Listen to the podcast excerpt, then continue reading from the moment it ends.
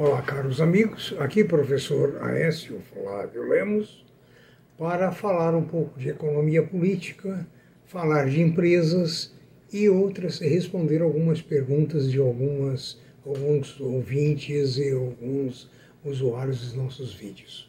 Por favor, nas suas dúvidas, queiram mandar um e-mail para previsioneseconômicas.gmail.com ah, em www.previsioneseconomicas.com.br você encontra inúmeras informações, inclusive a nossa lista de vídeos, que hoje ultrapassa 130 vídeos, ultrapassa 150 podcasts. Ah, não esqueça de rever, é lógico que muitas vezes é trabalhoso rever muita coisa e algumas coisas até deixam de estar atualizadas. O que, que eu quero dizer por deixa de estar atualizadas? Eu tenho refletido aqui muito com vocês a respeito das empresas norte-americanas que, na realidade, tiveram 80% teve resultado superior à expectativa ou igual à expectativa. A mesma coisa aconteceu no Brasil, com as empresas brasileiras. Mas aqui a reação nas bolsas não foi tão positiva como lá fora. Aliás, aqui está sendo muito negativa. Por quê? Qual é a diferença entre o resultado dessas empresas, a lucratividade dessas empresas e a lucratividade das empresas norte-americanas? É simplesmente a questão vinculada à política econômica. No Brasil, a política não dá paz às empresas. É constantemente criando alguma coisa, criando algum obstáculo, obstáculo na realidade. Né? Ah, o Senado hoje, por exemplo, discute o refis novo que o presidente do Senado fez a nova proposta, mas restringindo a certas empresas, principalmente empresas de transporte, passageiros, etc. Os senadores acham que deve ser elástico, deve ser para todo mundo. Ou seja, todos são ou deveriam ser iguais perante a lei. O lucro líquido da Taesa caiu 14, aliás, 18% no último trimestre. A receita líquida da Taesa ficou em 1 bilhão 359 milhões de reais, uma queda de 39% se comparado ao mesmo período no ano anterior. A me perguntaram outra vez que eu repetisse o que é EBITDA. EBITDA é um indicador financeiro muito importante que você pode ver que todas as publicações técnicas trazem o EBITDA da empresa. Em palavras mais simples, o que, que é o EBITDA? O EBITDA é o resultado operacional da empresa. Ou seja, é o que ela produziu, né, é o lucro, desculpa, é o lucro operacional dela, mais depreciações, mais amortizações. Ou seja, a finalidade do EBITDA é ver se na finalidade que a empresa foi criada, se os produtos que ela está produzindo e está vendendo estão dando resultado. Muitas vezes o EBITDA pode ser até negativo, quando, por exemplo, a empresa tem um lucro muito grande depois do operacional com o financeiro. Tem muitas empresas, se você vê os cartões de crédito de, das firmas, elas oferecem na liquidação um financiamento elástico a juros módicos. Uma dívida de 300 reais vai para 900 reais pago em 30 meses. É muito suave. Então aí muitas empresas estão repousando o lucro aí e não nas suas operações ou operações para a qual ela foi criada. Se ela foi criada para fazer peças de automóvel, as peças de automóvel têm que dar um resultado econômico muito bom. Né? Se não der, alguma coisa está errada. Aí você tem que ir lá ver se, o que, se ela está desviando do propósito inicial, se ela está repousando no financeiro, ou repousando na produção, ou se a produção está dando prejuízo. Isso acontece muito. Aliás, tem acontecido com muitas empresas ultimamente que têm tido prejuízo ou têm tido um resultado muito modesto, às vezes negativo, porque o custo do produto vendido subiu demais nos últimos 12 meses. E que empresas que têm contratos de entrega com preço pré-fixado do produto vendido não pode reajustar. Ela tem que arcar com o quê? Com um custo maior. A Volkswagen nos Estados Unidos emprega cerca de 4 mil funcionários mas emprega também 50 ovelhas. Curioso, não é? Muito curioso.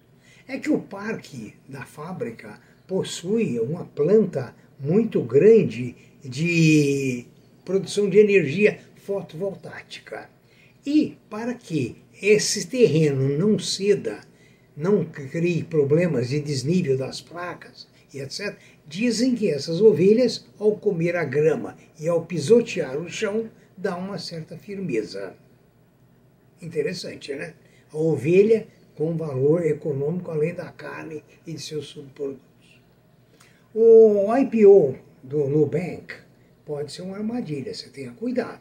Por exemplo, a XP, é, recentemente, ela entregou os CDB, as BDRs, American Brazilian Depository Receipt, desculpa, não foi, o Banco Itaú é que entregou os BDRs da XP como dividendo aos seus acionistas. Com isso, o, o, o BDR caiu 17%.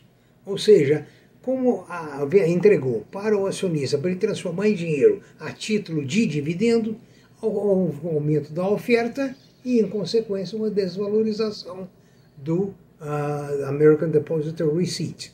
Então, tenha muito cuidado que o, o, o New Bank está usando a técnica de oferecer BDRs. Se depois ele for gratificar dividendos com a BDRs, pode haver também uma oferta maior do que a desejada né? e de gente que quer vender, que o pequeno investidor não vai insistir em preço maior, ele quer ver o lucro, certo? Ele quer ver o, o produto dele. Né? Além disso, você ainda tem mais um problema, né? você tem o risco de câmbio. Né? Quando você compra pode estar, digamos, a, o dólar a cinco reais e quando você vende pode estar a 5,60, ou seja, precisa de mais reais para comprar a mesma quantidade de dólar. O, a Embraer anunciou os conceitos do que deverão ser os primeiros aviões comerciais elétricos desenvolvidos pela fabricante brasileira. Ela, inclusive, está testando também o carro voador. Né? Já tem testes no Rio de Janeiro com carro voador. Então, eu falo sobre esse raciocínio porque a Embraer está na pesquisa. E as empresas que estão na pesquisa, na investigação, essas são aquelas que terão, vamos dizer, ou que têm sucesso num mercado que muda a todo dia. Eu falei no vídeo anterior dos. Eh, dos títulos imobiliários que os bancos emitiram alguns poucos anos atrás, né, vendiam seus imóveis, o fundo comprava esses imóveis e alugava para os bancos. O que aconteceu? Os bancos encolheram em tamanho físico, dada a computadorização. Resultado, sobrou imóveis. Hoje, ah, eu dei um exemplo de um dos fundos do Banco do Brasil que está operando com um prejuízo muito grande. Isso prova que não tem ceteris paribus, é evolução constante.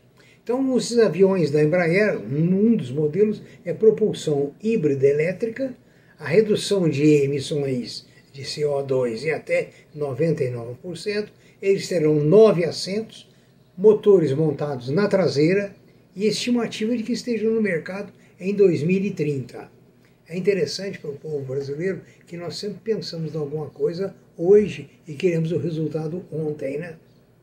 É interessante, né? Outra coisa é o petróleo que permanece em alta no mundo todo. Os governos têm feito todo o possível para é, abrir mão dos estoques estratégicos para forçar a baixar, é, entrar em acordo com árabes, com a, Rússia, mas não tem conseguido. O Brent, que é o petróleo que orienta o preço no mundo, continua acima dos 80 dólares o barril.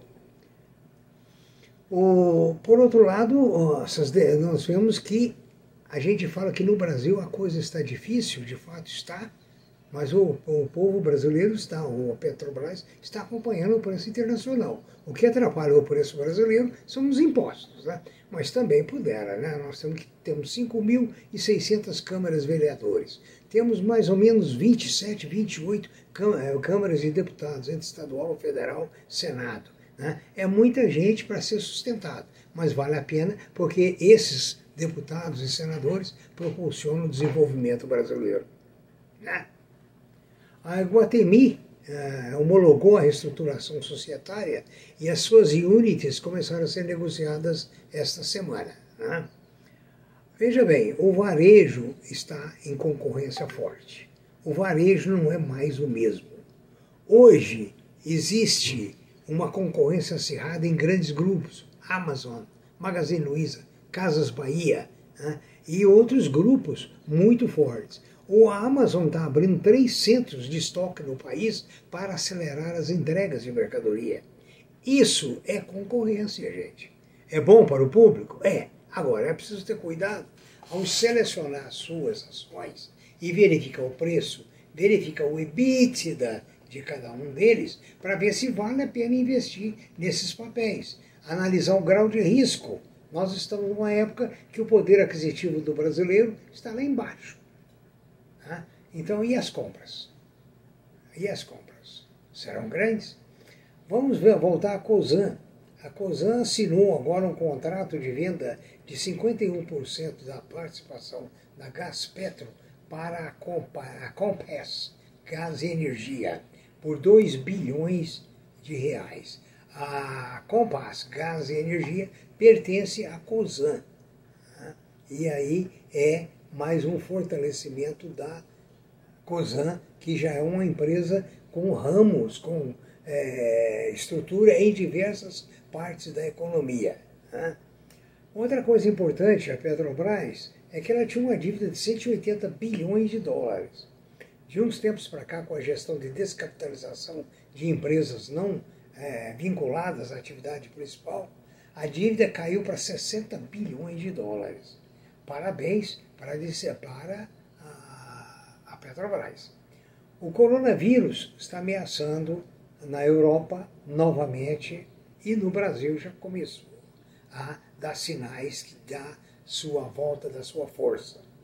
Com isso, é preciso pensar muito nas aglomerações, é preciso pensar muito no carnaval, nas festas de fim de ano e nas viagens. Eu tenho amigos indo para países, viajando para países onde a infestação está grande e só estão viajando em caso realmente extremo, ou seja, estão evitando essa, esse turismo perigoso que temos aí à, à, à nossa porta. Por fim, a Petrobras já apresentou seu plano de negócio de 2022 a 2026. Ou seja, os grandes, as grandes empresas planejam com muita antecedência, como você tem que planejar a sua, sua carteira de ações, para que você não tenha que vender na hora errada, compre o papel certo e espere o lucro certo, que no momento certo ele virá. E o grande problema nosso é que nós não temos essa paciência organizacional e com isso, no momento de baixa, muita gente realizou prejuízo. Não há prejuízo a menos que você tenha vendido as suas ações, porque elas voltarão. É lógico que emocionalmente, como nós temos discutido em diversos vídeos, a administração emocional é muito importante porque ninguém gosta de perder, mesmo que seja temporariamente e artificialmente. Tenha um bom trabalho, boas análises, bom raciocínio, bons negócios e vamos com bola para frente.